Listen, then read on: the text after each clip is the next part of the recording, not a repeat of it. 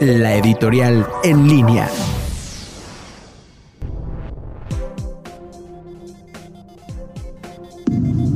Amigas y amigos, buenas tardes. Hoy el gobernador de Guanajuato anunció una inversión de la planta armadora Toyota japonesa por 170 millones de dólares.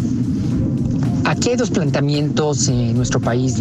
Lamentablemente en esta división que hace nuestro presidente López Obrador entre liberales y conservadores, fifís y chairos, también pues está quienes aceptan y ven con buenos ojos la inversión extranjera y quienes ven en esto todos los males. Mi opinión es que la inversión extranjera es un mal necesario, es decir, es algo que necesitamos para poder crecer y poder generar empleos.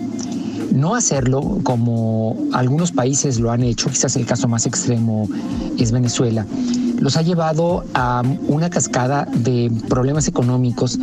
Y aquí la cuestión en que países como Chile lo han hecho inteligentemente, en donde captan inversión extranjera, aprovechan el desarrollo de proveedores locales y además generan tecnología propia.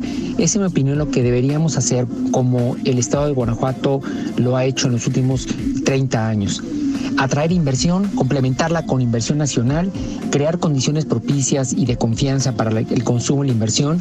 Y eso es lo que deberíamos hacer, en mi opinión, en todo el país no hacerlo, y como nuestro presidente López Obrador permanentemente lo hace, de descalificar a la inversión extranjera y considerar que es un mal que debemos padecer, hace que finalmente esta inversión se ahuyente y como ha sucedido en los datos de los últimos dos años, esta ha caído sistemáticamente.